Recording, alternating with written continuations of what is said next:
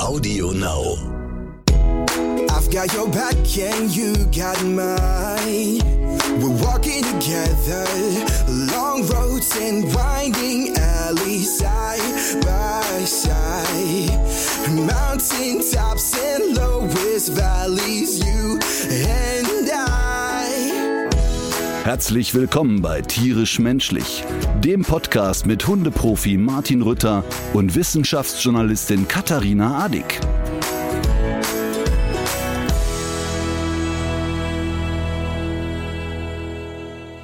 Na, ist es erschöpft? Es ist erschöpft. äh, Im Nachhinein sehr, sehr lustig. Wie geht's dir? Äh, ja, es ist wirklich äh, lustig, dass ich mir vor allem um Sor Sorgen um Alma gemacht habe. die hüpft hier einfach äh, durch die Gegend, als hätte sie nie was anderes gemacht. Natürlich an der Leine. An der Stelle übrigens nochmal vielen Dank für die ganzen Tipps zum Wandern in Südtirol, die ich noch über die verschiedensten Kanäle bekommen habe. Die Wanderschuhe habe ich jetzt noch nicht ausprobiert, äh, für den Hund nicht, für mich selber schon, aber die sind vielleicht auch mehr so für felsige Untergründe. Ich jedenfalls kann mir die vorstellen, überhaupt noch mal irgendwo hinzulaufen. Das ist sehr lustig, weil in der letzten Folge hat Katharina gefragt, ob sie irgendwas vorbereiten müsste, wenn sie jetzt mit Alma wandern geht und machte sich Sorgen um die Fitness äh, oder um den Fitnesszustand des Hundes. Und jetzt stellen wir fest, die Sorge war wohl eher umgekehrt berechtigt. Ja, absolut. Wie lange seid ihr denn gelaufen? Äh, viereinhalb Stunden, ähm, zwölf Kilometer. Das klingt jetzt alles äh, so schwach, aber mh, das war wirklich sehr steil. Und erst hoch und dann runter. Das ja, und der gar nicht mehr Muskelkater, auf. das wissen ja die. Nee, aber das wissen ja die wenigsten Leute. Der Muskelkater kommt, kommt ja vom Bergabsteigen. Ähm, weil du, wenn du bergab gehst, dein ganzes Gewicht über die Oberschenkelmuskulatur und im negativsten Fall über die Knie abfederst. Ja, Ähm, das heißt, die schlimmen, schlimmen Schmerzen, die dich nachts erwarten, die sind über den Abstieg gekommen. ja, und mir war sogar noch ähm, angeraten worden, so Stöcke mitzunehmen. Erstens, das hat so was direkt von Rentnerausflug und zweitens, ich bin die Erste, die die irgendwo verliert oder sich damit ins Auge sticht oder, oder anderen. Und deswegen habe ich davon Abstand genommen. Und ich glaube, das hätte wirklich was gebracht, gerade beim Abwärtslaufen, weil du dann ja eben ein bisschen äh, Federung hast einfach. Ne? Also ich habe ja damals, als wir mit der Schäferin auf die Berge geklettert sind, hatte ich solche Stöcke und habe das auch zu Anfang als tendenziell erniedrigend wahrgenommen. Und ab einer gewissen Phase des Laufens war, wäre mir jede Erniedrigung egal gewesen. Hauptsache, es hätte mir Erleichterung verschafft. Ja, ich glaube, ich habe es schon mal gesagt, aber ich habe dich in den ganzen Folgen habe ich dich nie so fertig gesehen wie da. Äh, Übrigens, es kommen ja immer wieder Fragen, was sind das eigentlich für Reportagen, von denen der Ritter da immer spricht?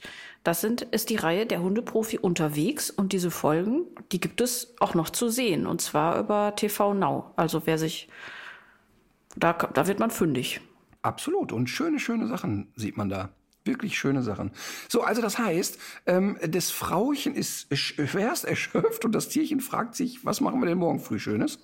Ja, also man muss schon sagen, dass die jetzt doch mh, schon seit äh, seitdem wir zurück sind, äh, doch sehr fest schläft.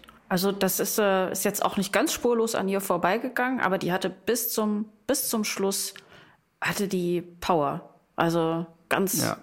Ich, es, es scheint wirklich auch so ihre ihr natürliches Habitat zu sein, war mein Eindruck. Das einzige, was sie irritiert hat, äh, war der Sessellift. Davor hatte sie ein bisschen Angst. Aber alles andere, also ihre Heimat sind die Berge. mal, wie Sessellift? Gesehen, Wieso Sessellift? gesehen, ich dachte, ihr seid von unten gewandert. gesehen. Der ist über unsere Köpfe. ja. Natürlich. Wir sind mit dem Nein, Sessellift nach sind wir oben nicht. gewandert. Sind wir nicht. Ich, ich würde doch Alma niemals in so einen Sessellift kriegen. Ich bin ja früher ne, mit Mina. Ich weiß nicht, ob wir darüber schon mal geredet haben. Da war ja, ähm, ich bin ja früher viel Ski gelaufen und da habe ich Mina mitgenommen, weil ich ja, ich konnte mir ja als Student noch außerhalb der ähm, Urlaubszeiten Urlaub gönnen. Und dann habe ich die mehrmals mit im Skiurlaub gehabt und unter anderem einmal in Sölden mit oben auf dem Gletscher und da war so wenig los. Ähm, da habe ich mit der gemeinsam Abfahrten gemacht. Bin dann also wirklich mit dem Lift hoch, äh, mit der Gondel hoch erstmal.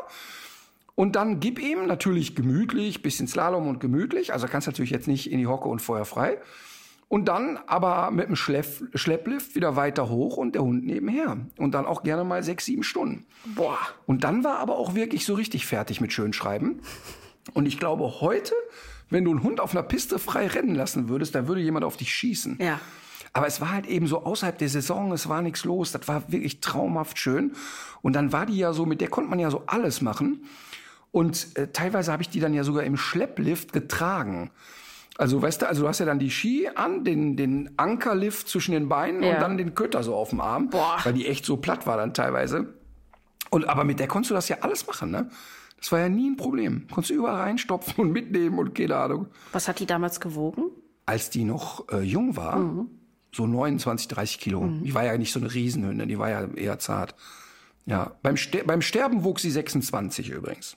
Ach, ja. Weil, weil Muskulatur baut sich ja dann doch äh, sehr massiv ab beim Altwerden. Ja.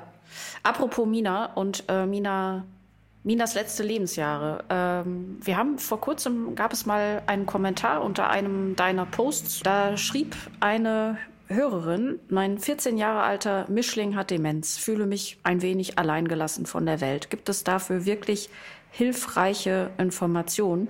Und genau darum wollten wir uns heute ja so ein bisschen bemühen. Du hast ja sehr viel Erfahrung mit dem Thema von Mina ja auch schon ein oder zweimal erzählt hier im Podcast, aber es hören ja auch nicht alle jede Folge. Deshalb ähm, vielleicht noch mal ganz kurz, wie du das mit Mina erlebt hast, so als du gemerkt hast, dass sie langsam tüdelig wird. Ja, tüdelig und, und schrullig ist ja sozusagen der erste Einstieg. Du merkst einfach, dass der Hund, und es ist wirklich alles eins zu eins mit Menschen vergleichbar, die ganzen Strukturen. Du merkst ja zunächst mal, dass der, das alternde Wesen so ein bisschen schrullig wird. Und das geht dann über, ich, ähm, vergesse, dass ich gerade gegessen habe, hinaus. Zu Anfang ist es ja dann wirklich so, ach, ich habe jetzt keine Lust, mit dir spazieren zu gehen. Ähm, ach, wir waren gerade spazieren, jetzt will ich aber sofort wieder raus. Also so ein bisschen äh, veränderten Rhythmus. Damit fing das eigentlich an, dass ich so das Gefühl hatte, ey, die schnallt jetzt wirklich nicht, was wir als nächstes machen werden und erst recht nicht das, was wir da gemacht haben.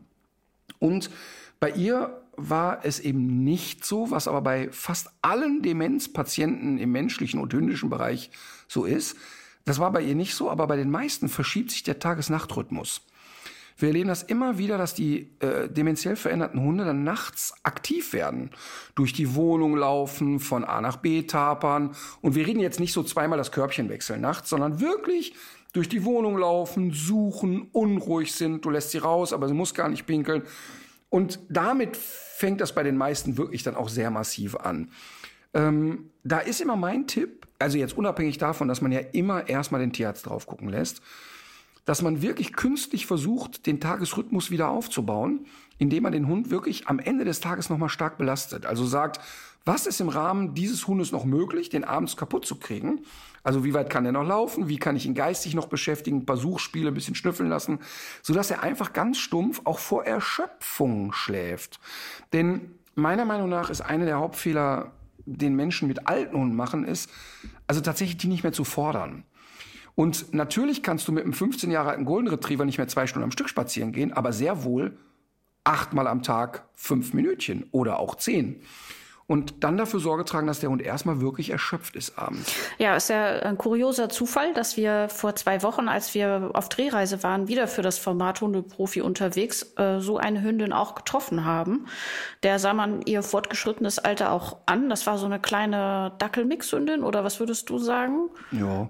So Dackel, Schäfer und Mix hätte ich jetzt gesagt. Äh, die hatte auch schon so trübe Linsen und ähm, da war ja genau das auch die Geschichte, dass da so eine gewisse Ruhelosigkeit war und dass auch dieser Tag-Nacht-Rhythmus ähm, völlig durcheinander gegangen ist. Und da fand ich auch ganz überraschend, dass du dem Halter dieser Hündin, äh, ach, Hündin ist, war übrigens ein Hermaphrodit, fällt mir dabei ein. Aber das tut eigentlich zur Krankheitsgeschichte das tut ja nichts zur Sache in dem Zusammenhang. Jedenfalls war dein Tipp, äh, dass man diese, dass man den Hund wirklich auch müde macht und tatsächlich auch tagsüber, wenn sie schläft, immer mal wieder so ein bisschen aufscheucht, was einem ja erstmal widerstrebt, weil man versucht ja, die Hunde erstmal zu schonen. Total. Und es ging auch nicht darum zu sagen, so jedes Mal, wenn der olle Hund jetzt schläft, wird er wieder wachgerüttelt. Aber dieser Hund hat ja, weil er nachts eben so extrem rastlos ist, tagsüber vor Erschöpfung geschlafen. Und wenn ich das zulasse, das dauert dann genau zehn Wochen, dann ist das so gefestigt, du kriegst es dann schwer noch umgedreht. Und deshalb habe ich ja gesagt, okay, wenn du merkst, die ist in so einem leichten Schlummer tagsüber, lass die nicht richtig wegnicken. Beschäftige die, lass den Keks suchen, geh mit ihr noch mal raus. Einfach damit sie sich so über den Tag durchschleppt und dann nachts vor Erschöpfung auch schläft. Wichtig ist aber vor allen Dingen auch, den Hund nachts nicht alleine zu lassen. Ähm, sag ich mal, einige haben ja die Tendenz zu sagen, boah, das nervt, wenn der Hund mit im Schlafzimmer ist und dauernd aufsteht. Wenn du aber jetzt die Tür aufmachst und der Hund läuft durch die Wohnung den ganzen Abend oder die ganze Nacht, dann kann es auch passieren, dass dieser Hund Angst entwickelt und dann teilweise nicht mehr weiß, wo bin ich und ähm, wie kann ich mich orientieren. Und wenn ich einen solchen Hund habe, gewöhne ich den auch im Alter nochmal an eine Transportbox oder mache ein Brustgeschirr und eine kurze Leine dran, so dass ich den auch künstlich ein bisschen lahmlegen kann abends. Und äh, ich habe die Erfahrung gesammelt, dass die Hunde, wenn die dann so dreimal aufstehen und sagen, ach, ich komme nicht weg, dass die nicht in Panik geraten, sondern eher zur Ruhe kommen. Das muss man aber natürlich immer individuell betrachten. Und ganz, ganz wichtig, wenn jetzt hier ein Hörer oder eine Hörerin das Gefühl hat, boah, ich glaube, mein Hund ist dementiell verändert, immer einmal mit dem Tierarzt Rücksprache halten. Denn manchmal sind es auch nur Stoffwechselerkrankungen. Und die sind gut behandelbar oder Schilddrüsenerkrankungen.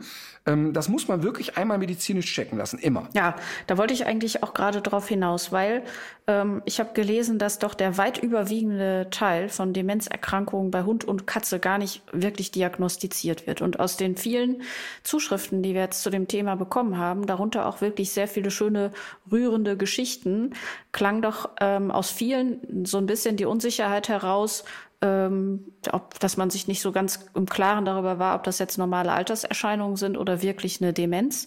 Und jetzt könnte man ja sagen, wofür ist das eigentlich wichtig? Der Hund ist eben alt, aber es ist eben doch wichtig, weil man gerade äh, bei bestimmten Symptomen auch zum Beispiel ausschließen kann, dass der Hund vielleicht Schmerzen hat oder dass bestimmte Tumore im Spiel sind oder andersrum auch im Hinblick auf die Demenz gibt es ja Dinge, die man machen kann, also Maßnahmen, die man ergreifen kann, auch Medikamente, die man geben kann, die dem Hund erstens den Leidensdruck nehmen, die äh, gegen bestimmte Symptome helfen, die aber auch den gesamten Prozess ein bisschen entschleunigen können. Man kann es nicht heilen, aber man kann es ein bisschen entschleunigen.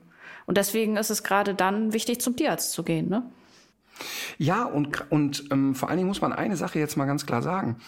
Ähm, wenn ein Hund dementiell verändert ist, ist die Chance auch immer da, dass er zu der Rastlosigkeit und zu dieser, dieses, diesem Ruhelossein auch Ängste entwickelt. Und, und diese Ängste, ich bin ja überhaupt kein Fan davon, dass man bei einem jungen, gesunden Hund Ängste medikamentös behandelt. Überhaupt kein Fan davon. Aber ein dementiell veränderter Hund, der kann durchaus in Begleitung eines Tierarztes oder auch mit alternativen Heilmethoden durchaus auch mal eine Hilfe bekommen, mehr zur Ruhe zu kommen. Da geht es jetzt nicht darum, den Hund abzuschießen und brachzulegen, so nach dem Motto, der stört, den schießen wir jetzt um, dass der mal nur im Dämmerschlaf ist. Aber ein, ein unter Umständen angsthemmendes Präparat zu geben, kann da Sinn machen. Ich warne nur immer davor, ähm, wenn ich, das muss wirklich genau analysiert sein, denn wenn ich einem Hund ein angsthemmendes Präparat gebe, der Angst hat, kann das dazu führen, dass der Hund sagt, ach okay, Angst ähm, habe ich jetzt nicht mehr, dann entwickle ich den Mut, gegen das Unwohlsein mit Aggressivität zu reagieren. Also das muss wirklich begleitet sein von jemandem, der sich mit Hunden, Hundeverhalten auskennt, was bei 99,9 Prozent der Tierärzte nicht der Fall ist.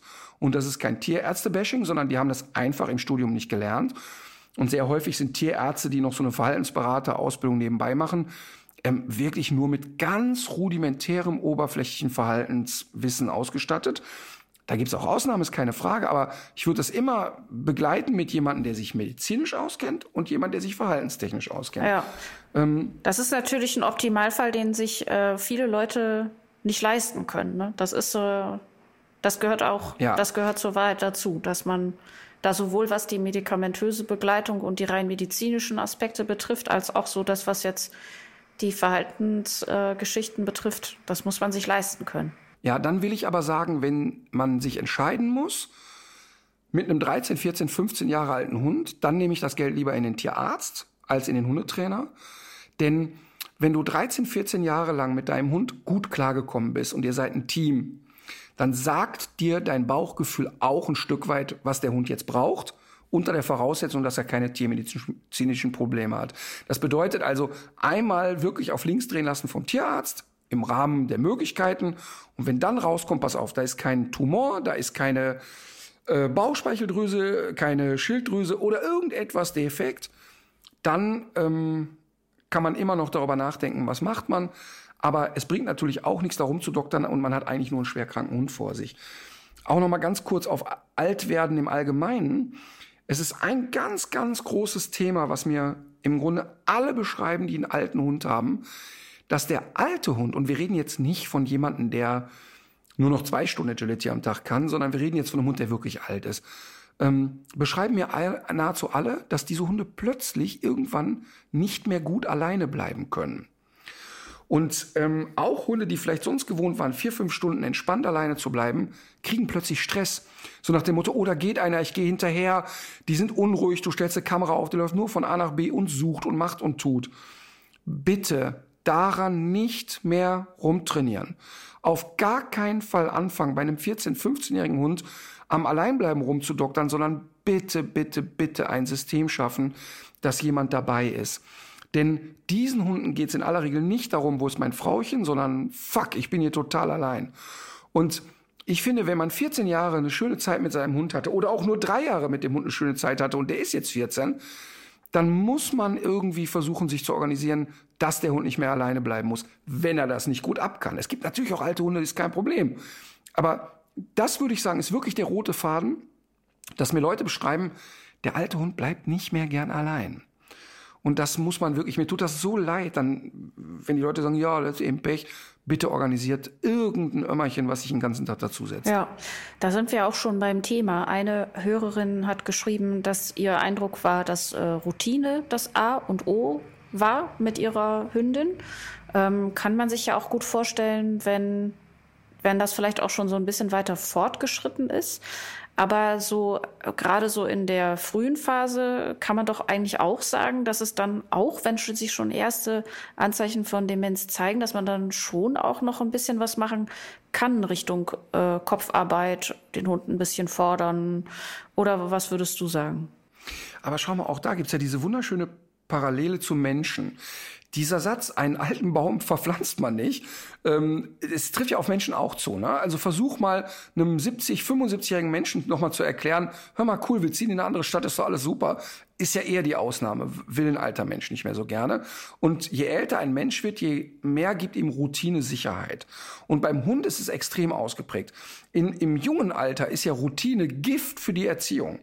Wenn die Leute, ich erlebe es immer wieder, Leute, äh, gehen dann von mir aus zweimal die Woche zum Hundeplatz, da funktioniert alles super. Außerhalb des Hundeplatzes geht gar nichts, weil sie immer nur da trainiert haben. Oder die Leute gehen immer zur festen Uhrzeit spazieren, immer die gleiche Strecke. Das führt dazu, dass der Hund auf den Menschen nicht mehr aufmerksam ist. Einer der Gründe, warum die obdachlosen Hunde wirklich sehr aufmerksam auf ihre Menschen sind, weil es da keinen vernünftigen Tagesrhythmus gibt. Der Hund muss immer ein Auge drauf haben, okay, was macht er als nächstes und findet das auch gut und spannend. Aber ein alter Hund ein alter Hund braucht wirklich eine klare Regelmäßigkeit.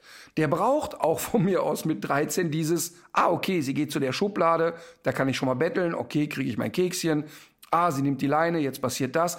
Also all die Sachen, die ich im normalen Zusammenleben mit einem Hund wirklich Gift finde fürs Zusammenleben und die Erziehung, ähm, ist dann im Alter echt angesagt. Du hattest auch nach Schnüffelspielen gefragt, da will ich noch mal eben kurz einhaken. Absolut, alles das, was über die Nase und über so kleine Sucheinheiten geht, hat in aller Regel auch der alte Hund noch Freude dran. Nicht mehr mit dem Geschick wie ein junger Hund, aber durchaus noch stimulieren, denn jede Demenzstudie bei Menschen zeigt, dass so lang wie möglich geistige Stimulation den Prozess verlangsamt. Und äh, ohne dass es dazu jetzt eine Studie gibt bei Hunden, würde ich das sofort als Tipp geben. Und das ist genau das, was ich erlebe. Lass den Hund nicht vergammeln sozusagen gedanklich, überfordere ihn nicht, ist ein alter Hund, aber gib ihm immer wieder ein bisschen geistigen Input und eine, und eine gewisse ja, Stimulanz, nenne ich es jetzt mal. Es gab noch den Tipp, dass man zu Hause die Dinge auch so möglichst lässt, wie sie waren. Also dass man es zum Beispiel vermeidet, Möbel großartig herumzurücken oder ganze Räume umzusortieren, damit dem Hund einfach die Orientierung weiterhin leichter fällt. Total. Ähm, denn grundsätzlich kann man sagen, dass unsichere, sensible Hunde, sehr alte Hunde Veränderungen unter Umständen hochdramatisch finden. Ich habe mal, ist ewig her, bestimmt 15 Jahre in Köln, eine kleine Husky-Hündin im Training gehabt, die war, ich sag mal, sieben oder acht. Die Leute waren ein gutes Jahr bei mir im Training, alles ging seinen Gang. Zwei Jahre später rufen die an und sagen, boah, totale äh, Katastrophe, die Lola macht hier im Haus nur noch Terror. Ja, okay, ich komme mal vorbei, geh da hin, red mit denen, die beschreiben das und ich sehe einen total rastlosen Hund. Also ein Hund, der wirklich sich vorne in die Ecke legt, aufsteht, in die nächste Ecke geht, aufsteht, in die nächste Ecke geht, auf die Couch klettert, wieder runtergeht und so weiter. Ich hatte überhaupt keine Theorie. Hab alles abgefragt. Gab es irgendwie einen Unfall? Haben Sie das Essen verändert? Äh, haben Sie einen heimlichen Liebhaber? Was gibt's hier irgendwie? Ne? Das mit dem heimlichen Liebhaber meine ich übrigens ernst. Auch das habe ich schon mal erlebt, dass eine Dame sich immer mit jemand anderem getroffen hat und der Hund das wirklich äh, ganz, ganz komisch fand, dass immer für ein, zwei Tage da jemand anderer im Bett sich breit gemacht hat. Ist also echt kein Flachs jetzt, ne? Ähm, er hat den Hund völlig verunsichert. Ähm, auf jeden Fall alles abgefragt, nichts, nichts, nichts, nichts. Okay. Pff, zum Tierarzt gelaufen, die haben den abgecheckt und so weiter. Und irgendwann, zweite, dritte Mal bin ich da, sagt die Tochter der Familie, boah, wann geht eigentlich der Geruch hier aus dem Haus raus? Ich sag, was für ein Geruch? Boah, ich kann immer noch diese frische Farbe riechen. Sag ich, ja, was für eine frische Farbe? Da hatten die, wirklich absurd, die Wohnung neu gestrichen, hatten nach dem, nach dem Renovieren sozusagen das Wohnzimmer verändert, ähm, sozusagen, ach hier, da wo die Gaube früher war, haben wir jetzt noch ein, ein Couch hingestellt. Und dieser Hund, und ich hätte das nie prognostiziert, weil die eigentlich gar nicht so ein Hypersensibelchen war, war komplett lost in dieser Wohnung. Also Körbchen stand nicht mehr da, wo es vorher war, da war die Couch. Und du konntest auch im Nachhinein, wurde mir das auch total klar am Verhalten. Ich habe es nur da nicht geschnallt. Sie war wirklich auf der Suche. Da hingelegt, ah nee, hier ist unbequem. Ach, gehe ich mal darüber. Das ist natürlich jetzt ein Extrembeispiel, erst recht für so einen jungen Hund, die war sieben oder acht. Aber bei einem knüppelalten Hund räume ich nicht mehr die Wohnung um. Da, auch da gibt's natürlich wieder, sagen mir Leute, ja, aber mein Hund ist 14, arbeitslos geworden, muss in eine andere Stadt dort arbeiten. Okay, so ist es manchmal im Leben. Aber wenn ich es vermeiden kann, äh, gebe ich dem alten Hund wirklich Sicherheit, zumal ja auch der alternde Hund in aller Regel schlechter hört und schlechter sieht. Und da hilft ihm wirklich alles, was wie beim Alten bleibt. Es gab auch noch den Tipp, dass man in einem, äh, dass man so ein bisschen Orientierung schafft, wenn der Hund zum Beispiel nicht mehr so gut sehen kann, dass man zum Beispiel jetzt in der Küche immer das Radio laufen lässt, damit der Hund auch, wenn er noch ein bisschen hören kann, die Küche leichter findet. Das heißt, man muss auch so ein bisschen da sowieso ja immer mit, mit einem Hund, aber auch da nochmal sich versuchen, sich in das alte Hundehirn hineinzudenken und sich selber auch nochmal so kreative Lösungen vielleicht überlegen, oder? Auf jeden Fall, wobei ich die Erfahrung gesammelt haben, habe, dass die Hunde, wenn sich in der Wohnung nichts Gravierendes verändert, sich bis zuletzt, auch wenn sie diese Rastlosigkeit haben, zumindest so orientieren können, dass sie nicht dauernd irgendwo gegenrennen. Ja, da gab's jetzt aber gab's jetzt viele Geschichten von Hunden, die plötzlich mit dem Kopf vor der Wand irgendwo enden ob denen jetzt allerdings noch mit dem laufenden Radio aus der Küche geholfen wäre, weiß man natürlich auch nicht. Ja, auch das habe ich schon erlebt, dass äh, ich hatte einen, ich weiß nicht, habe ich dir glaube ich schon mal erzählt, einen Jack Russell im Training, der so mit 15, 16 anfing, sich mehrmals am Tag, also ganz gezielt zur Wand ging und sozusagen mit der Stirn sich an der Wand abstützte und einfach da stehen blieb. Auch nicht besonders aufgeregt dabei oder ängstlich oder ich will da wieder weg. Und dann stand er da ein paar Minuten und dann macht er einmal, dann stand der auf und geht wieder ins Körper, legt er sich wieder hin. Aber also, ist das nicht tatsächlich auch manchmal ein Hinweis auf äh, ein medizinisches Problem? Ich meine, dass ich dazu mal was gelesen habe, dass wenn Hunde so ihre Schädelplatte so gegen die Wand drücken, bei Katzen gibt's das irgendwie auch. Klingt jetzt erstmal so beiläufig, wie du das sagst, aber vielleicht, vielleicht steckt ja dann auch doch sowas mal dahinter. Ne? Das würde ich auch immer für möglich halten. Deshalb auch durchaus den Arzt aufsuchen, aber dieser Hund vermittelte mir halt eben überhaupt keinen Stress. Also dieser Hund war komplett ungestresst. Und ich glaube, ich glaube, das ist so ein bisschen die, ja, spleenig werden. Also Äh, Mina hatte äh, wirklich viele Spleens im Alter. Und ähm, da gab es auch ein paar wirklich sehr absurde Momente. Äh, das mit dem Meisenknödel habe ich ja schon 4000 Mal erzählt, aber ich hatte auch eine Situation mit ihr. Da war ich, das kann ich, ich war in Hamburg, da gibt's ja diesen Tierpark, wie heißt das nochmal? Hat Hagenbeck, Hagenbeck, oder so. ja. So, und, da, und da in der Nähe gibt's ein Hotel. Ich weiß gar nicht, wie das heißt. Ich sag jetzt Holiday, wahrscheinlich stimmt das nicht. Aber die haben auf jeder Etage auch so eine Themenwelt. Afrika und keine Ahnung was, ne? Und dann kommst du, äh, kommst du rein und irgendwo ist dann so ein, ist so ein Nashorn und irgendwo steht ein Löwe und keine Ahnung, ne?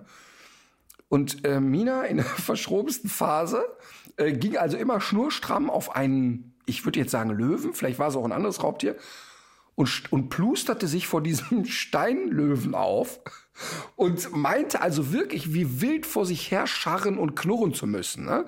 Und, und, und die war da in einem Zustand, dass sie beim Scharren schon mal gern das Gleichgewicht verlor, ne?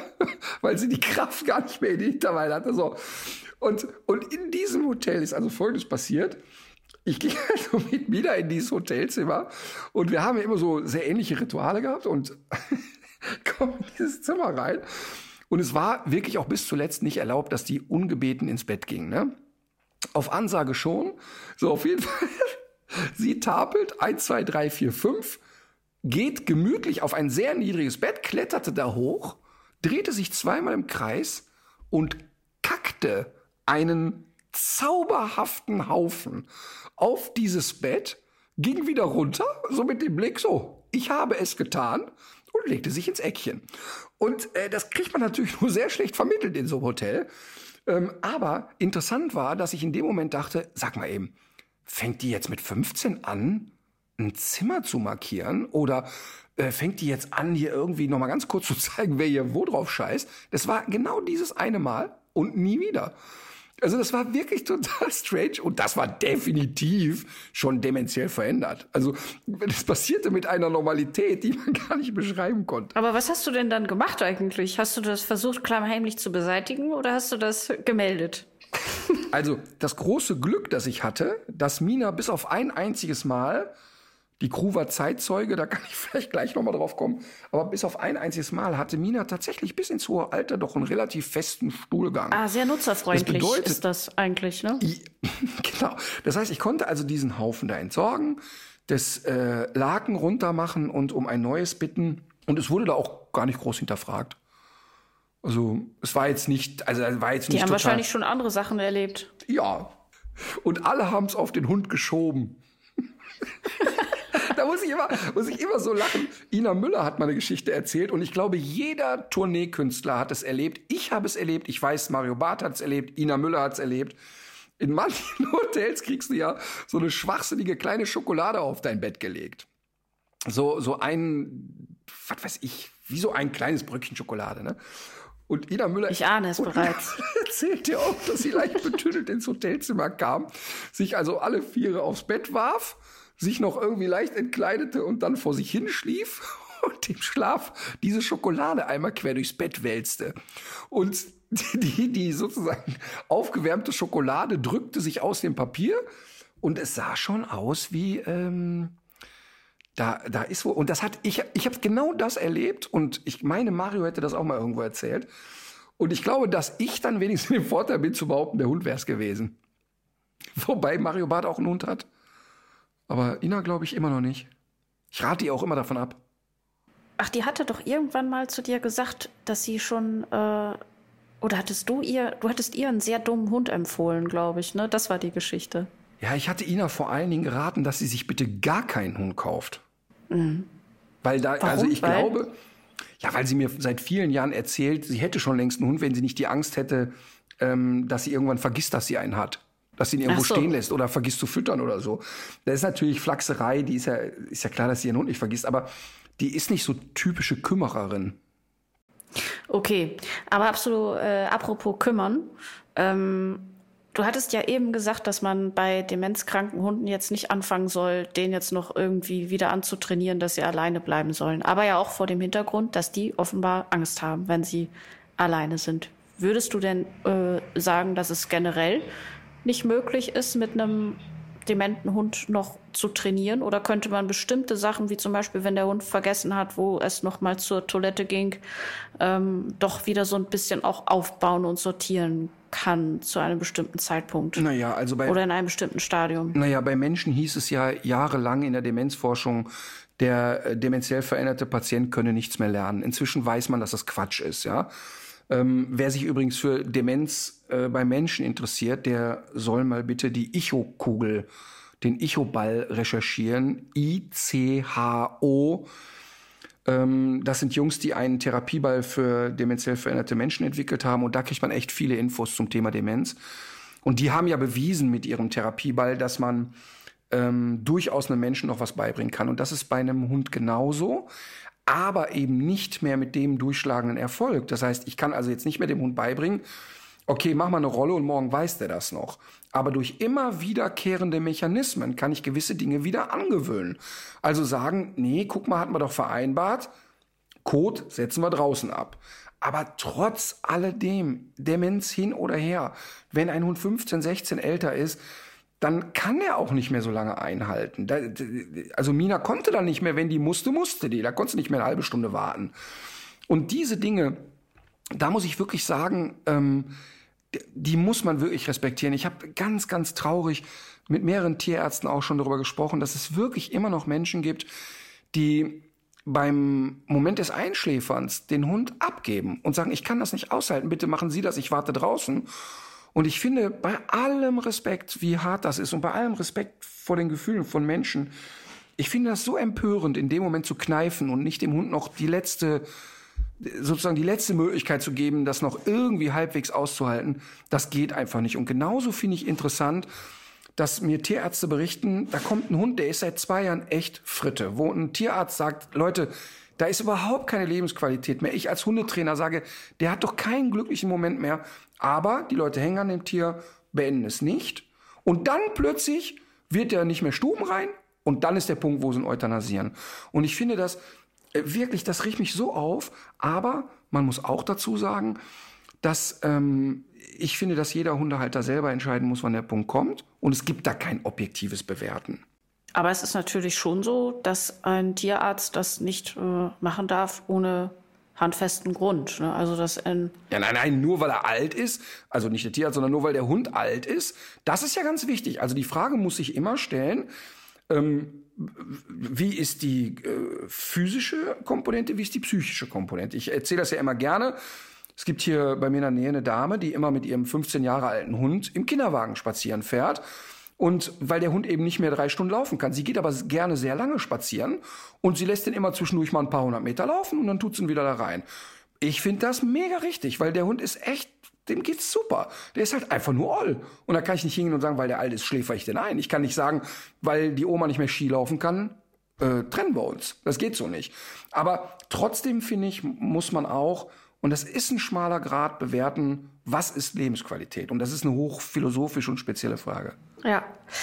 Es gibt, das haben wir eben schon mal kurz angerissen, es gibt ja auch Medikamente, die dabei helfen können, insbesondere jetzt gegen diese Ängste, aber zum Beispiel auch äh, Melatonin, was dabei helfen kann, diesen gestörten Tag-Nacht-Rhythmus wieder so ein bisschen herzustellen. Und deswegen lohnt es sich darüber mal mit dem Tierarzt zu sprechen.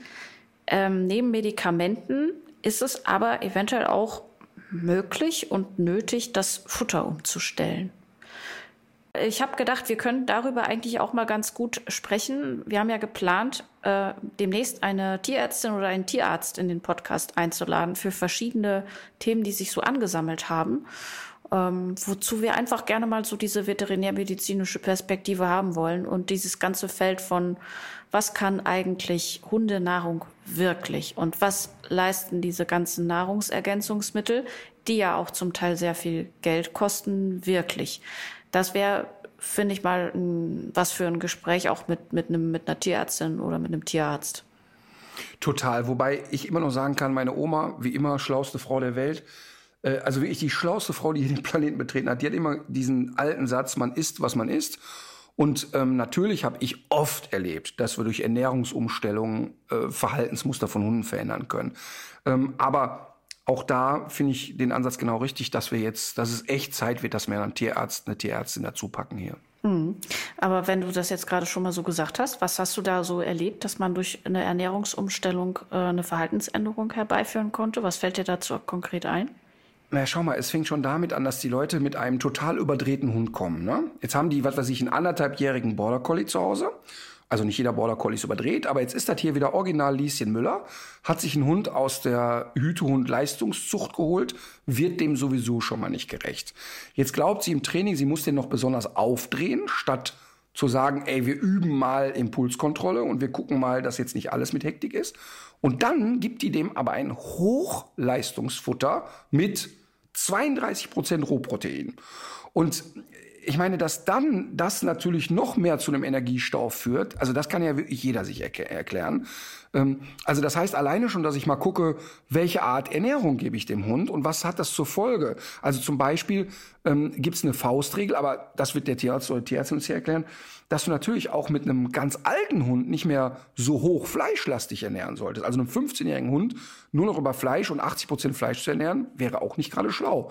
Also da kann man viel, viel machen und es fängt schon allein damit an, was meinst du, wie viele Hunde ich im Training habe, die einfach eine so gravierende Futtermittelallergie haben gegen Hausstaubmilben, gegen allen Scheiß, gegen Futtermilben, gegen allem und allein dadurch so unruhig sind. Und allein nur dadurch, dass man sagt, ey, Moment mal eben, wir gucken jetzt mal nach dem anständigen Futter, dass da schon Ruhe reinkommt, weil diese Rastlosigkeit einfach durch diesen permanentes juckt mich, ich fühle mich unwohl, ich habe permanent Magen-Darm-Probleme. Ich meine, da kann doch jeder äh, selber rückschließen, wenn du den ganzen Tag von 30 Mücken gestochen wirst und dann gebe ich dir noch ein Essen, was du nicht gut abkannst, dass du dann schlechter drauf bist, erstmal grundlegend, ist doch nachvollziehbar. Mhm. Das erinnert mich an einen Italienurlaub, den ich hatte. ja, genau. Ja, äh, das ist wirklich, das ist wirklich total äh, klar eigentlich. Ähm, aber man macht sich da wenig Gedanken drüber. Allgemein, dass ein Hund, wenn er körperliche Beschwerden hat, dass der auch einfach nicht gut drauf ist, wie ein Mensch auch nicht gut drauf ist. Ist doch eigentlich nur nachvollziehbar. Ich hatte mal, da war ich 21, habe ich mal relativ komplizierten Sprunggelenksbruch gehabt. Und damals haben ja die Ärzte alles erstmal eingegipst und dich ein paar Wochen brachgelegt. Ne? Das ist nicht witzig, dann mit mir zusammenzuleben, wenn man, also meine Schwester kann da ein Lied von singen. Ich habe da sechs Wochen bei der auf der Couch gelegen und mich benommen wie der letzte Arsch, weil ich so, oh Gott, ich muss hier raus war. Und deshalb, also körperlicher Zustand, wie gesund ist ein Hund, wie geht's dem, wie wird er ernährt, spielt eine unglaublich große Rolle. Ja, beim äh, dementen Hund sp spielt vor allem auch äh, das Trinken eine große Rolle, denn das kann bei Hundesenioren tatsächlich vorkommen, dass das Durstgefühl insgesamt nachlässt. Und deswegen kann man als Hundebesitzer, kann es sinnvoll sein, den Hund mehrmals am Tag mal ans Trinken zu erinnern. Und im Zweifel sogar ein bisschen zu tricksen beim Trinken. Ähm, da kann durchaus auch mal ins Wasser etwas reingemischt werden, der gute Klecks Wurstwasser, der dazukommt, dass der Hund Flüssigkeit aufnimmt. Allgemein. Das ist ja deine Allzweckwaffe, ne? das Wurstwasser. Aber allgemein würde ich immer. Trinkst du das eigentlich auch selber gerne? Äh, Ach nee, ja, jetzt ja nicht ich, mehr. Äh, unter anderem bade ich in Wurstwasser. so, so wie Kleopatra angeblich in Stuhlmilch geballt hat. Bade das ist dein Geheimnis. Boah, wie ekelhaft. Ähm, nein, aber ähm, allgemein nicht, wenn dein Hund jung und unauffällig ist, aber allgemein würde ich mal zwischendurch kontrollieren, wie viel trinkt dein Hund eigentlich. Also ich habe wirklich Leute im Training, wo der Hund sich fünf Liter am Tag reinschaufelt und ich sage, äh, Moment mal eben, nee, nee, der ist halt sehr lebhaft und wir stellen fest, der hat einen schicken Diabetes. Ne?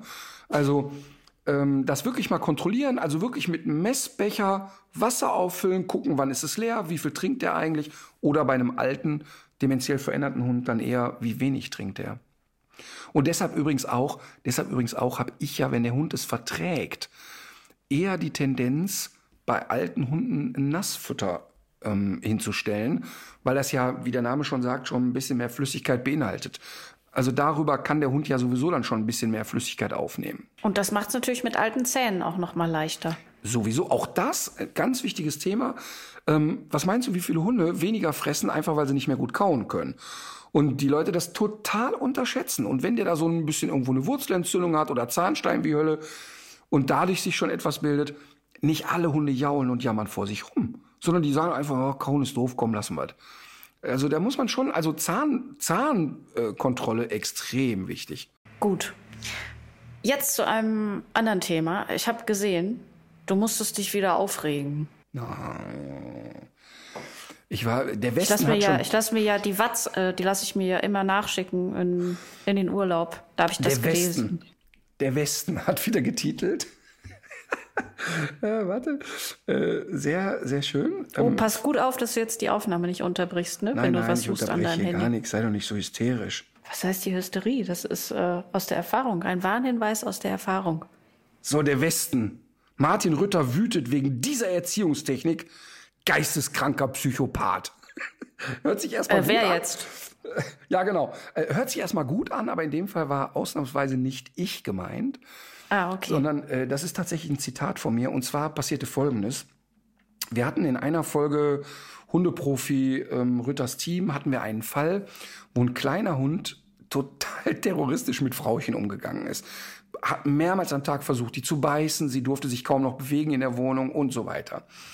Wir und wissen nicht, was sie vorher gemacht hatte. Das muss man der Fairness halber dazu sagen. Ja, und auch wenn du es flachsend sagst, der Fall hat ziemlich deutlich gezeigt, dass es ausschließlich auf Frauchens Mist gewachsen war. Ähm, und dann ist Ellen, unsere Trainerin, dahin und hat da so ein bisschen erklärt und erzogen. Und im Grunde ging es, war Ellens Trainingsansatz zu sagen, stopp mal eben, wieso hat denn dieser Hund hier Kontrolle über alle Ressourcen und wieso kriegt er denn noch den ganzen Tag den Arsch nachgetragen, obwohl er sich hier so benimmt? Wir müssen doch jetzt erstmal anfangen, die Ressourcen zu verwalten. Du Mensch musst klarer in der Körpersprache werden, du musst auch die Kommunikation des Hundes schneller und sicherer erkennen lernen und dann sehen wir doch mal weiter. Und siehe da, die ersten zwei Besuche haben wir alle gedacht, das wird nie was. Die wird es nicht verstehen, die wird auch das nicht umsetzen. Und siehe da, sie hat es verstanden und sie konnte danach den Hund auf den Arm nehmen, den streicheln und alles löste sich auf. Ohne, wir hauen jetzt mal richtig drauf und keine Ahnung. So. Sendung wird ausgestrahlt. Während die Sendung läuft, geht bei mir bei Facebook, interessanterweise wieder bei Facebook, nicht bei Instagram, ging wieder die Diskussion los und die ersten schrieben, äh, dem hätte ich mal richtig Bescheid gesagt, wer der Chef ist.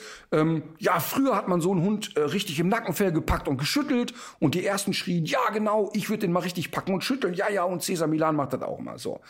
Jetzt sehe ich das und denke natürlich in meiner Community, okay, spätestens jetzt zähle ich von fünf rückwärts und dann werden 300 Leute posten, Leute, das ist doch wissenschaftlicher Hätte ich auch Blödsinn. getippt. Ja. Genau, genau. Ich, ich dachte, jetzt kommt, Leute, das ist wissenschaftlicher Blödsinn, ist doch klar, dass man das nicht macht und so weiter. Die Diskussion begann auch. Ähm, und viele haben auch gesagt, ey, warte mal eben, du schüttelst da auch nicht deine Kinder durch und das ist doch Gewalt und das wollen wir nicht und so. Aber trotzdem ging dieses Vehemente immer weiter. Dann, dann sind dann vielleicht zehn Leute, die aber immer wieder, und der müsste mal einen richtigen Tritt kriegen und so weiter. Und dann riecht mich das so auf, das kannst du dir nicht vorstellen. Und ich bin ja jetzt wirklich nicht jemand, der auch nicht sagt, du musst mal eine Korrektur setzen und mal eine Grenze und so weiter. Aber dann habe ich mich also zu Wort gemeldet und gesagt, pass auf, Leute. Man kann unterschiedlicher Meinung sein, hundetrainingstechnisch. Und viele Wege führen nach Rom. Aber wir dürfen unter keinen Umständen wissenschaftliche Erkenntnisse ignorieren. Und da war eine Frau, die hat immer wieder geschrieben, ja, aber die Mutterhündin packt doch die Welpen und schüttelt die auch ordentlich im Fell durch. Und behauptet, sie hätte das x-mal gesehen und das wäre doch so. Dann habe ich zuerst noch geschrieben und habe gesagt, gute Frau, wenn Sie ein solches Video besitzen, bitte schicken Sie mir das. Denn wir werden den einzigen weltweit so verhaltensgestörten Hund sehen, dass der die eigenen Welpen durchschüttelt. Das gibt's einfach nicht bei den Elterntieren. Doch, sie würde das und hätte sie immer schon so gemacht und würde auch effektiv sein. Und dann habe ich gemerkt, es kocht immer mehr in mir und dann habe ich halt ein Video gemacht und gesagt, pass auf Leute, das geht so nicht. Ähm, aus den und den Gründen macht ein Hund das nicht. Denn Schütteln ist aus der Jagdsequenz, ist immer entweder ein schwerer Verletzungs- und Tötungsversuch oder es gibt so ein Sechs-Stufen-Modell von Dr. Dorrit Feddersen-Petersen, wo Aggressionsstufen erklärt sind. Und es startet eben bei eins. Eins ist Aggressionsstufe ähm, Drohen ohne Körperkontakt. Das heißt, man guckt sich streng an, ist eine aggressive Handlung endet irgendwann bei sechs das sogenannte ungehemmte Beschädigen. Und beim ungehemmten Beschädigen kann es durchaus sein, dass sich Hunde packen, schütteln, reißen, machen, tun und wollen. Aber es ist auf keinen Fall eine soziale Korrektur.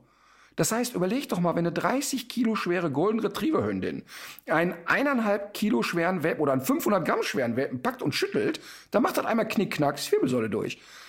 Und mich hat das so aufgeregt, dass diese Scheiße aus den 70er, 80er Jahren immer noch verbreitet ist. Und noch schlimmer finde ich, wenn die Leute einfach Stein und Bein behaupten, doch, das habe ich immer gesehen. Und es ist ja einfach nicht wahr. Sie hat es ja nicht gesehen. Also die, die, es kamen dann keine Antworten mehr. Und das macht mich einfach fuchsig. Nochmal, ich finde nicht schlimm, wenn ein Hund mal gemaßregelt wird, einen Nackenstoß bekommt, einen Schnauzgriff. Und natürlich haben auch manche geschrieben, aber Martin, du korrigierst doch auch mal mit einer Flasche. Das stimmt. Aber immer wenn ich einen Hund mit Wasser korrigiere, erkläre ich vorher, warum ist das nötig geworden? Weil das Hunde sind, die nicht mehr sozial korrigierbar sind, weil die ersten Jahre alles falsch gelaufen ist. Und eine klare Korrektur zu setzen, ist was anderes, als aus Hundesicht einen Tötungsversuch zu machen. Und deshalb habe ich in diesem Statement gesagt, also wenn du jetzt deinen Hund durchschüttelst, wird dein Hund sich nicht gemaßregelt fühlen, sondern merken, dass er nicht mit einem Sozialpartner, sondern mit einem geisteskranken Psychopathen zusammenlebt. Und ähm, ja, dementsprechend ist es wieder ein bisschen hochgekocht. Ähm, bis gestern übrigens 850.000 Menschen haben es gesehen. Das finde ich ja immer umgekehrt auch ganz gut, dass es dann sich auch verbreitet und, ähm, sag ich mal, die Menschen dann auch irgendwann vielleicht wachrüttelt. Daran sieht man natürlich auch so die Dynamik in den sozialen Netzwerken. Also je mehr Empörung, desto äh, höher die Reichweite. Äh, dazu passt auch eine andere Geschichte. Und zwar ähm, bekommen wir jetzt immer mehr ähm, Zuschriften auch für unsere Rubrik Dinge, die die Hundewelt nicht braucht. Oder auch Dinge, die die Katzenwelt nicht braucht, wie in dieser Woche. Ich habe dir doch ein Bild geschickt. Ne? Kannst, du, kannst du mal beschreiben, was du darauf gesehen hast, auf diesem Bild? Ja, pass auf, ich, ich auch auf die Gefahr, dass die Aufnahme wieder fliegen geht. Ich blättere, weil das wirklich schön ist, weil man muss das wirklich, ich will mal sagen, detailliert beschreiben, denn es ist wirklich, ähm, also ich will mal so sagen, da guckt ein Katzenkopf aus einem rosafarbenen Tütü, hätte ich es jetzt genannt. Aber es ist was Geschlossenes, also es hat eine klare Sackstruktur eigentlich. Ne? Ja, es hat eine Sackstruktur, aber es ist trotzdem ja so wie ein Netz. Das stimmt, es hat auch was Tütüartiges, absolut. Ich habe für einen Gartenteich so ein, so, eine, so ein Saugdingen, wo ich so die Algen mit wegsaugen kann. Wie, wie nennt Ja, ein Sauger, keine Ahnung. Und da geht es genau durch so ein rosa Netz und hält die Algen fest, das Wasser geht aber durch. Und das sieht ja im Prinzip aus wie so ein, wie ein Filter, nenne ich es mal. Äh, aus Polyester steht ja auch drauf. Und die Katze sitzt da leicht verdattert, auch wieder schlecht gefotoshoppt, finde ich. Weil die Katze, Katze hat einen relativ großen Kopf und im Prinzip keinen Körper. Und ähm, die Haustierkatzenpflege waschende Badtasche verkratzende. Also man kann, es ist, Verkr es ist im Prinzip wie ein Wäschesack. Man kann, man kann die Katze damit, man kann die Katze damit waschen in die Badewanne oder wenn man sich den ganzen wie auch immer, wenn oder? man sich den ganzen Text reinzieht. Haustier, Katzenpflege, waschende Badtasche, verkratzende, beißende Rückhalte, Polyester, ineinander greifen Tasche für Dusche, Reinigungsset, Ausschnittnägel, Medizinfütterung. Also das heißt, das ist wahrscheinlich irgendwo aus Asien und man hat es durch den Google-Übersetzer laufen lassen. Also Sinn der Übung ist, dass man, glaube ich, die Katze in dem Sack waschen soll. Ich glaube, dass die Katze nicht mehr kratzen kann oder so in der Zeit. Ähm, aber es ist wirklich, äh, weißt du, meine Oma, die hatte früher so, ein so ein kleines Säckchen, wo die Seifenreste reingetan hat. Und dann diese Seifenreste in dieses kleine Netz und damit hat die sich dann weiter die Hände gewaschen oder Körper Ja, ja, gewaschen. ja, kenn ich so auch. sieht das aus wie so ein Seifenrestenetz. Ja, also wir werden das Foto natürlich auch äh, teilen, damit sich alle daran erfreuen können. Und nicht wundern, ähm, wer da draufklickt, Algorithmen vergessen nicht. Wer diese Seite besucht, wird in Zukunft weitere Vorschläge für Produkte dieser Art angezeigt bekommen. Das nur kurz zur Warnung. Für tierquälerische Produkte. Aber es ist schon äh, krass, weil so mir scheint sich da doch äh, langsam ein Trend abzuzeichnen, nämlich Tiere in Säcke zu stecken. Aber ich glaube nicht in Deutschland. Ich glaube, das sind wirklich immer Produkte, die aus den USA oder aus China kommen. Ich glaube nicht, dass der deutsche Katzenhalter seine Katze in so einen Seifensack stopft. In der Hoffnung, damit könnte er sie jetzt in den Schnellwaschgang legen. Ja, aber Glaube ich einfach nicht dran. Also echt. ich freue mich aber darüber, wie sich diese ähm, Rubrik entwickelt und wie fleißig, wie fleißig da die Zusendungen eintrudeln. Also wir sind für die nächsten fünf Wochen sind wir sind wir schon versorgt mit solchen Vorschlägen. gut. Aber immer weiter her damit. Ich kann das gerade für die Tour auch gut gebrauchen. Ich habe ich hab ja noch ein Ding, das äh, ich glaube, das äh, behalte ich aber für mich. Das wird, ich habe ja auf den Tourneen immer ähm, auch sinnlose Sachen vorgestellt. Und ich habe ein Ding gefunden, das ist textlich so zauberhaft. Ich glaube, das halte ich noch unter Verschluss und werde es erst bei der Tour präsentieren. Okay, und natürlich in der Weihnachtsfolge von tierisch menschlich oder so. Nein. Nee. Das, das ist so zauberhaft idiotisch. Man muss ein Ticket und zeigt, kaufen. Ja. Und zeigt so viel, wie diese Firma, die dieses Produkt produziert, wie Ja. wenig Hundeverstand die haben und wie rotzegal den Tiere sind. Und deshalb werde ich diese Firma natürlich auch völlig enthemmt nennen. Wir neigen uns dem Ende zu. Ja. Was ist dein Tipp der Woche? Ähm, willst du mal anfangen? Denn ich habe was so Schönes, das kannst du nicht toppen. Ja, also wir sind ja zusammen auf Drehreise gewesen und auch wenn die entsprechende Folge erst spät äh, in diesem Jahr oder erst später in diesem Jahr ausgestrahlt werden wird, wir sind im Ahrtal gewesen und seitdem ich das anderen Leuten erzählt habe, dass wir im Ahrtal waren, fragen die immer, was kann man denn da jetzt eigentlich tun? Brauchen die wirklich noch Hilfe und wenn ja, was? Und äh, dazu gibt es eine Internetseite helfershuttle.de und da erfährt man alles, was man dazu wissen muss. Das wäre mein Tipp. Das, das finde ich total schön, dass du das machst, weil uns hat das ja beide doch sehr beeindruckt, was wir da erlebt haben und auf vielerlei Ebenen auf eine Art beeindruckt, wie schnell es gehen kann, dass die Leute über Nacht vor dem Nichts stehen und zugucken müssen, wie Menschen, die sie lieben, ertrinken. Aber auch, wenn das nicht passiert, ist einfach eine komplette Existenz weg ist. Und ähm, das ist so hart und heftig und zwar sehr greifbar vor der Haustür. Ähm, uns hat das ja wirklich, äh, die zwei Tage waren ja wirklich sehr, sehr intensiv. Und ich werde äh, zusätzlich noch, wenn die Sendung ausgestrahlt wird, da noch eine etwas größere Aktion zu machen. Aber jetzt erstmal auf Helfer-Shuttle gehen. Genau, und was ich dazu aber auch noch äh, gerade sagen wollte, es ist auch das, es geht oft gar nicht nur darum, jetzt irgendwo noch den Schlamm äh, zu beseitigen oder Dinge auszuräumen oder, oder anderweitig handwerklich tätig zu werden, das brauchen die auch und das brauchen die auch noch sehr lange, also gar keine Frage. Aber was wir von vielen Betroffenen gehört haben, das hat sich wirklich, also das habe ich so oft gehört, dass es eben nicht nur um diese Arbeitsleistung an sich geht, die die Helfer mitbringen, sondern auch dieses Gefühl, nicht alleine mit der Sache zu stehen. Und das war für viele Leute, die so schreckliche Sachen erlebt haben, so überwältigend und auch etwas, womit sie nicht gerechnet haben und was ihnen Auftrieb gegeben hat. Und es geht so weit, dass eine Frau auch zu mir gesagt hat, das sind schon auch Lebensretter in gewisser Weise, weil viele Menschen stehen jetzt wirklich vor dem Nichts. Die sind zum Teil auch traumatisiert. Die Suizidrate steigt im Ahrtal und ähm, es ist einfach, äh, ja, also die, die Hilfe, die da von den Helfern kommt, die ist auf sehr vielen Ebenen noch sehr lange sehr gefragt. Ja, und was ich ja so beeindruckend fand, wir ähm, das, das war für mich ja eigentlich das Faszinierende. Wir äh, leben in einer Zeit, wo die Menschen alle sagen, ja, jeder ist eine Ich-AG, Egozentrik und jeder macht sein Ding und der Nachbar ist mir doch scheißegal. Und da ist genau das Gegenteil passiert. Und mich hat das wirklich sehr, sehr mitgenommen, im positiven Sinne. Also mich sozusagen mit auf die Reise genommen, dass ähm, Markus Wipper führt, ein Landwirt, den ich hier gut kenne, wirklich einfach mit dem Traktor dahin fährt und mit seinem Kumpel Wilhelm Hartmann, die beiden bauen da einfach eine Stadt in die Stadt und sagen so, pass mal auf, jetzt stellen wir mal hier keine Anträge, sondern wir machen die Sache jetzt hier mal einfach.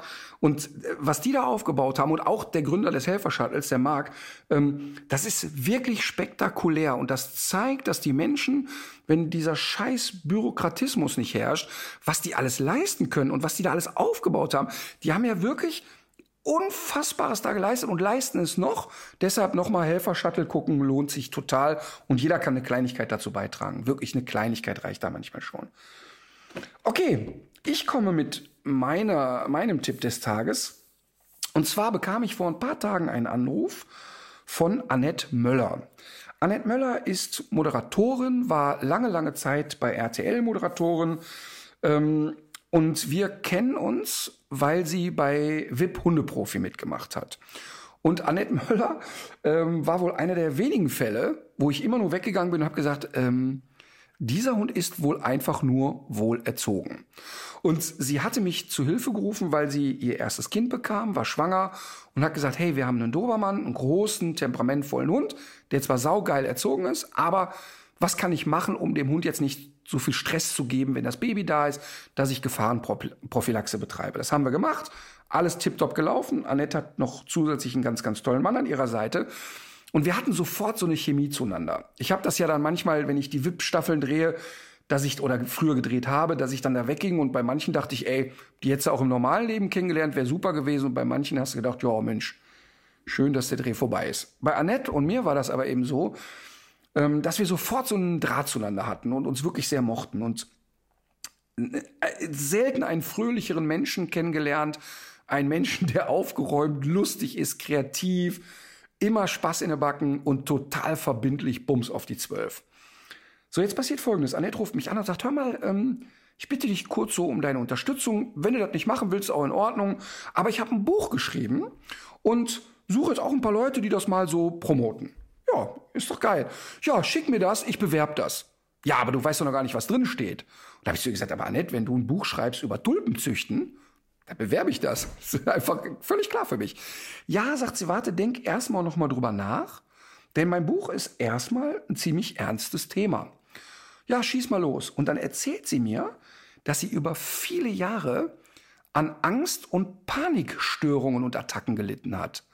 Und zwar so massiv, dass sie, bevor sie vor eine Kamera ging, teilweise so eine Panik hatte, dass sie dachte, ich kipp jetzt vor laufender Kamera um. Und ganz ehrlich, ich habe das überhaupt nicht auf dem Schirm gehabt. Und sie hatte das noch, als wir uns kennenlernten. Und es war für mich überhaupt nicht greifbar. Ähm, also ein wirklich lebensbelastendes Thema hat sie für sich natürlich zur Aufgabe gemacht, hat das durch eine Therapie in den Griff bekommen und hat ein totales Bedürfnis darüber zu reden. Und das finde ich richtig toll und genau deshalb möchte ich dieses Buch bewerben, ähm, weil ich selber in meinem engsten Umfeld wirklich Menschen kenne, die Panikattacken hatten und Angststörungen hatten und man kann sich das wirklich nicht vorstellen, wie irrational das sein kann und wie lebenseinschneidend das ist. Dass äh, ich habe selber wirklich eine, einen sehr engen Kontakt zu jemandem, der sich in der Zeit, wo er Panikattacken hatte, so wenig selber vertraut hat, dass er sich nicht mehr in eine erste Etage getraut hat. Aus der Angst heraus, oh, nicht, dass ich in einer Panikattacke vom Balkon springe. Also selber kein Vertrauen mehr zu. Also irre einfach und äh, finde das ein ganz wichtiges Thema, Angst und Panik. Und ich will nur einmal kurz die Karte vorlesen, die Annette mir geschickt hat dazu, weil das trifft einfach, wie sie drauf ist. Lieber Martin, ich danke dir von Herzen, dass du deine Unterstützung zugesagt hast. Das hat mich riesig gefreut. Ich hoffe, dass ich mit meiner Geschichte und dem ganzen Buch vielen anderen Betroffenen Mut machen kann. Es hat auch mich sehr viel Mut gekostet, das alles so ehrlich und schonungslos aufzuschreiben. Aber ich glaube, nur so kann ich andere wirklich berühren. Mal gucken, ähm, wann der Ratgeber zum Thema Tulpenzucht kommt. Dann sind wir ja wieder zusammen am Start. Liebe Grüße, Annette. Und das Buch heißt Liebe Angst, Zeit, dass du gehst. Und ähm, das ist ähm, wirklich, wirklich toll. Ich habe ungefähr zwei Drittel jetzt hinter mich gebracht. Ähm, es ist saugut zu lesen, es ist nicht kompliziert, aber sie hat, weil sie natürlich Profi ist, auch Profis dazugeholt. Und unter anderem ist da Dr. Doris Wolf mit am Start, die so eine der führenden ähm, Therapeuten ist zum Thema Angst. Ein sau lesenswertes Buch, inklusive eines Zehn-Punkte-Planes zur Selbsthilfe, wo man auch sich selber wirklich mit ein paar relativ einfachen Techniken runterholen kann. Also ich sag nochmal, ja. Annette Möller, Liebe Angst, Zeit, dass du gehst. Super. Sehr gut. Es gibt ja wirklich so viele Leute, die davon betroffen sind. Horror-Thema. Horror. Ja. Aber ich sag nochmal, man braucht vor diesem Buch keine Angst zu haben. Es ist leicht geschrieben, kann man wirklich gut lesen und ähm, das ist so, so eine Frau, der eigentlich so die Sonne aus dem Arsch scheint und die so gut drauf ist. Und umso schöner ist es, dass jemand auch den Mut hat zu sagen, ey, das ist meine Geschichte. Ja, sehr gut. Ja. Äh, Dein Musiktipp. Ja, ein Musiktipp.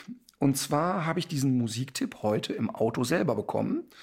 Und zwar gibt's ja einen Podcast, den ich selber immer höre, Zärtliche Cousinen, Atze Schröder, Till Hoheneder.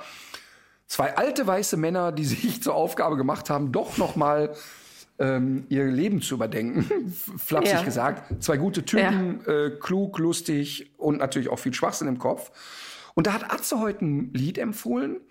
Und die meisten Sachen, die die beiden empfehlen, die sind so aus einer Zeit, wo es noch Mammuts gab. Ne? Also aus Ja. deren Geburtsjahr quasi. Und ich kann oft mit deren Musikwünschen nichts anfangen. Ich mache mir aber immer die Mühe und spiele die Lieder mal kurz an. Und er erzählte Atze, er hätte ein Lied gehört von Danger Dan. Und ähm, das Lied hätte ihn so beeindruckt, weil er fast nicht glauben konnte, dass ein derart junger Mensch so reflektiert sein kann. Und, Ja. und es geht in dem Lied darum, dass man schnell in eine Tretmühle kommt, aus der man nicht mehr herauskommt. Also eine Zeile ist sinngemäß, hereinzukommen ist ziemlich leicht, herauszukommen umso schwerer. Und ähm, das Lied heißt Lauf davon und hat mich heute den ganzen Tag im Auto total berührt. Danger denn, Lauf davon. Gut. Höre ich mir gleich auch direkt mal an. Von mir ganz kurz und knapp Human Behavior von Björk. Weißt, weißt du, dass mir Björk mal begegnet ist? Nee, aber ich hätte jetzt gedacht, dass du mit Björk nicht viel anfangen kannst. Ey, Björk, australische Kultfrau, voll ein an der Waffel, aber vom? Allerfeinsten. Ist in Australien ist die Kult. Total. Ach so, die aber die ist, ja Australier, von, die ist ja aus Island. aber die Australier lieben Björk. Die ist Ach so. da, der, also wirklich Ikone. Also Mhm. wie bei uns Heino. ich und Heino. Ja. Also ist in Australien wirklich Kult und ähm, hat dort, ähm, glaube ich, ich glaube, die hat in keinem Land so viele Zuschauer, so viel Erfolg auf Tournee gehabt. Ich weiß nicht warum, aber die Australier flippen aus, wenn die Björk hören. Und ähm, so, jetzt Trommelwirbel. Sie ist mir in Sydney am Flughafen begegnet. Und dann? Äh, stand ich da und habe gesagt, Frau Björk, Frau Björk. äh, aber sie beschimpfte gerade einen Fan und ging weiter. Ah, das klingt doch gut. Das muss, so viel Zeit muss sein. Aber guck mal, ich glaube, dass wir übrigens bei Danger Dan, bei diesem Lied Lauf davon, das erste Mal bei einem Lied eine echte Schnittmenge haben. Super. Okay, dann legt euch wieder hin. Legt euch wieder hin. Ich glaube, Frau Addig legt sich heute ganz besonders gerne hin nach der Wanderung.